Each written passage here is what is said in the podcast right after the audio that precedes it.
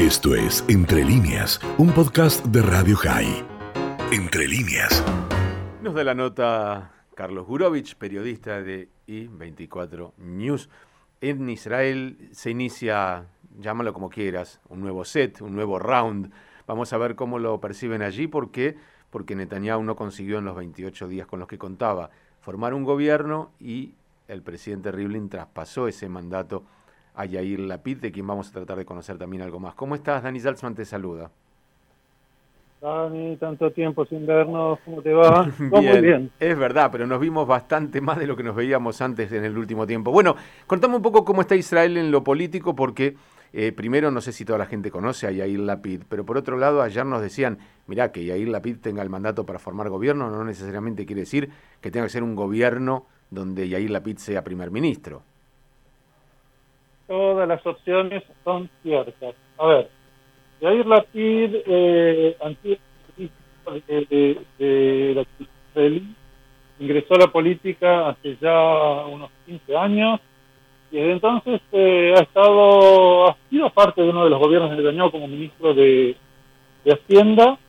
En los últimos años ha estado en la oposición y en las eh, cuatro eh, rondas anteriores de las elecciones fue parte del eh, grupo Cajol Laván que comandaba Benny Gantz hasta que este se descindió para formar parte del gobierno de Netanyahu. La PID cumple con o cumplió con su promesa de no ser parte de un gobierno con Netanyahu. acá está claro? Sí, está, está claro, al principio se había entrecortado, él viene del mundo de la prensa, de la televisión. Exactamente, prensa escrita y televisión. Ahora bien, el resultado de las elecciones de la de la cuarta ronda de elecciones determinó que Netanyahu, el bloque de la derecha llamado en Israel, que responde a Netanyahu, no pudo conformar gobierno, queda la particularidad.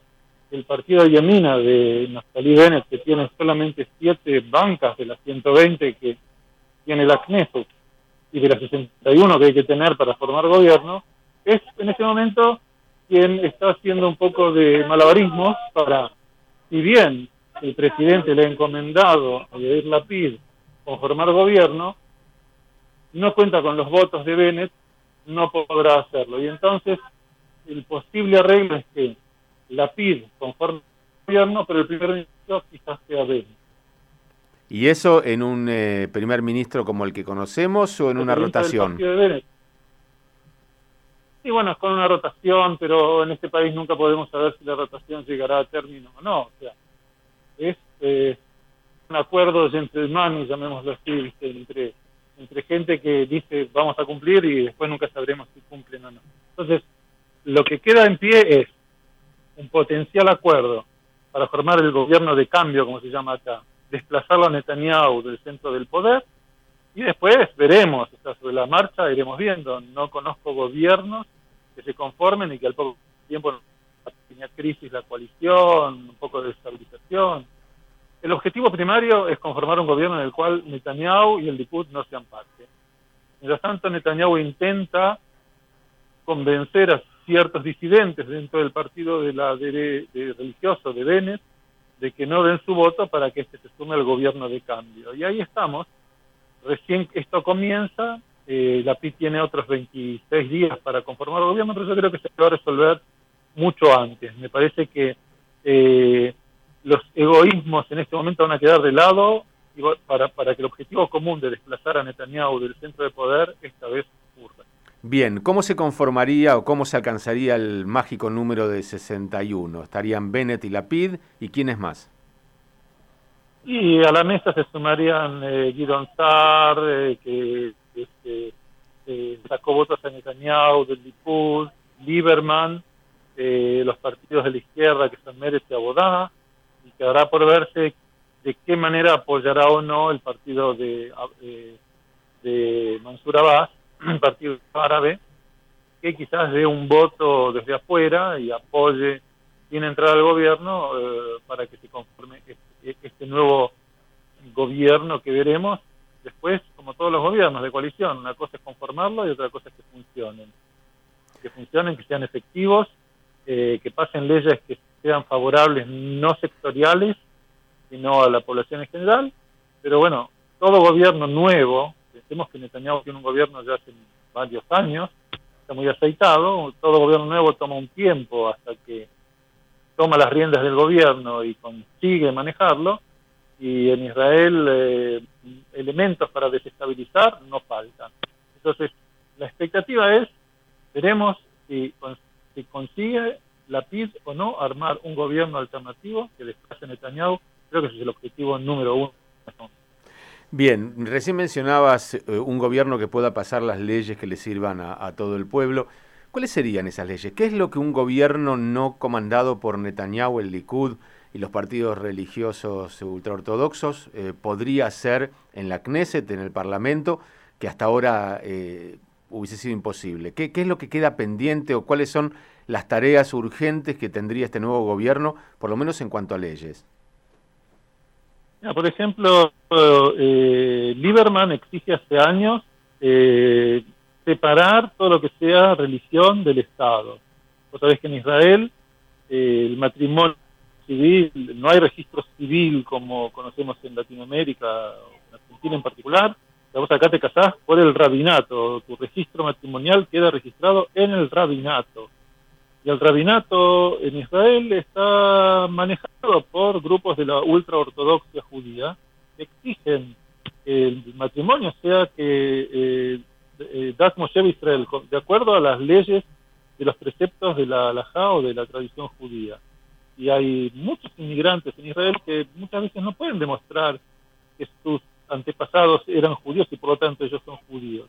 Y esto genera mucha problemática en lo que hace lo civil, porque el reconocimiento del matrimonio después ya es complicado, hay que hacerlo a través de juzgados. Y por otro lado, no te puedes casar si no te casa un rabino, de acuerdo a la ley esta.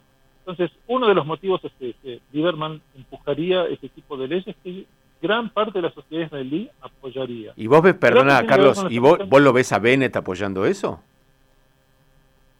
Yo creo que, eh, como en todo gobierno de coalición, Bennett empujaría el reconocimiento de asentamientos determinados dentro de Cisjordania para la creación de un futuro Estado israelí con bolsones dentro de Cisjordania y a cambio de eso cedería a Lieberman, porque si no Lieberman se levanta y se va y no hay gobierno. O sea, cada uno tiene su eh, menú y ese menú, si no se cumple, me levanto de la mesa y me voy.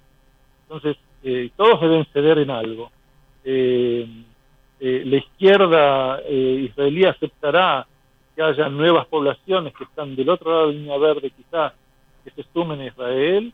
Por otro lado, exigirán al gobierno de Bennett que presupuestos que hoy están derivados a las yeshivot quizás o los centros de estudio religiosos sean derivados a otro tipo de organizaciones quizás más con vistas a eh, ONGs o servicios sociales que hoy están un poco quizás desplazados del centro del presupuesto nacional. Entonces, eh, nadie gana el 100%, todos ganan un poquito y todos están contentos. Pero como te dije antes, esto es el resultado de cada uno aflojar un poco. Y en una familia sabemos que si todos aflojan, la familia se cae, si todos tiran para su lado, la familia está tensa. Y esto es un manejo en el cual todos deberán bailar armoniosamente, cediendo un poco y ganando un poco. Veremos si esto puede ser realizable. Carlos, uno imagina que Netanyahu, que es, como decimos siempre, un animal político, un, hombre con mucha experiencia en la política, seguramente va a vender cara una, entre comillas, derrota eh, y un alejamiento del poder. ¿Qué es lo que Netanyahu puede hacer en este proceso previo para, de alguna manera, boicotear la formación de ese gobierno que lo desplace? Bueno, hay que decir que hay algunos parlamentarios de la derecha, de Yemina, eh, que no están muy contentos con el, de, tener como socios a la izquierda al partido Meret y al partido Abodá. Y él busca eh, cerrocharles un poquito eh, la rama donde están sentados para que se caigan, digamos. Les ofrece tomarlos al Likud, les ofrece que si votan en contra, después van a tener puestos de importancia en un gobierno que él podría llegar a formar pero yo creo que en esta, esta vez, mira, las primeras, la, eh, la segunda ronda de elecciones en Israel, fuimos porque Lieberman dijo que no a Netanyahu, dijo Netanyahu debe bajar eh, de, del podio del poder eh, del centro del poder israelí. Y tomó otras tres rondas eleccionarias llegar a esta situación en donde Netanyahu está a un paso de salir del puesto de primer ministro y no volver, por lo menos hasta que no haya nuevas elecciones, si es que se va a volver, poder volver a presentar. Entonces, todo lo que puede intentar como animal político, esta vez debería ser muy, muy sorprendente y sacar de la galera algo que realmente nos haga todo wow, pero que lo veo complicado porque las fuerzas políticas hoy definitivamente apuntan a un gobierno que sustituya al de Netanyahu, por lo menos por un periodo, no puedo predecirlo, pero un periodo en el cual decir el primer ministro es, es otro que no es Netanyahu, creo que es lo que va a ocurrir en los próximos días. Te molesto con una pregunta más, Carlos, tiene que ver con Netanyahu mismo y con sus contactos en el exterior. Hay que reconocerle a Netanyahu un muy buen manejo de esa política exterior israelí. Habría que ver el tema de defensa. ¿Dónde crees que radicaría la diferencia? Y si es que hay alguna persona, algún nombre que sea lo suficientemente fuerte o experimentado para poder tomar esa posta. Bueno, yo creo que la PID eh, no va a ser primer ministro del comienzo, va a ser ministro de, va a ser el canciller israelí. Creo que tiene muy buena llegada también a Estados Unidos, que es el aliado principal de Israel.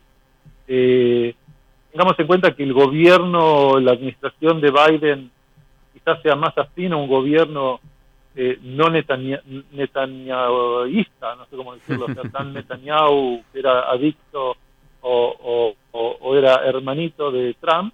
Eh, el tema fundamental que preocupa a Israel en este momento a nivel regional es el acuerdo nuclear, eh, la guerra casi abierta bajo mesa abierta que hay con Irán, tanto en Siria como en el cibermundo, donde hay ataques constantes. Eh, Israel tiene muy buenas relaciones con el resto de los países y en Europa sobre todo sí hay un cambio en el tema del acuerdo nuclear con Irán, yo creo que también van a mejorar las relaciones por ese lado. O sea que veo a la PID como un potencial eh, eh, canciller que puede llegar a tener muy buenas relaciones con Europa y Estados Unidos. Bennett deberá eh, caminar sobre la cuerda floja y demostrar que con su juventud, su carisma y su experiencia como líder de proyectos high-tech puede llevar a este país hacia un sentido diferente Mm, donde eh, olvidemos por un momento que el único potencial eh, primer ministro existente es Netanyahu. Netanyahu no es eterno y hay que pensar que puede haber una alternancia que va a favorecer a la sociedad israelí hacia adentro y también hacia afuera. Carlos, gracias por esta pintura que nos has hecho de la situación actual. No sé si programar ya la entrevista próxima contigo para cuando sepamos que hay un gobierno, porque no le podríamos poner fecha, pero según lo que decís, tomará probablemente menos que los 28 días o 26 que le quedan. Eh, pondría unas fichas, pero viste, nunca podés saber si, el negro del 20 es el que vos eh, apostaste, va a salir. Pero le pondría unas fichas a que esto va a terminar antes de los 28. Bien, vamos a estar muy atentos y siempre siguiendo de cerca la política y la situación de Israel. Te mandamos un abrazo muy, muy grande, que tengan allí un muy buen día y creo que ya estamos cambiando casi de mes también, así que bueno, eh, lejos, un poquitito más lejos que nosotros del COVID, que tengan una buena jornada.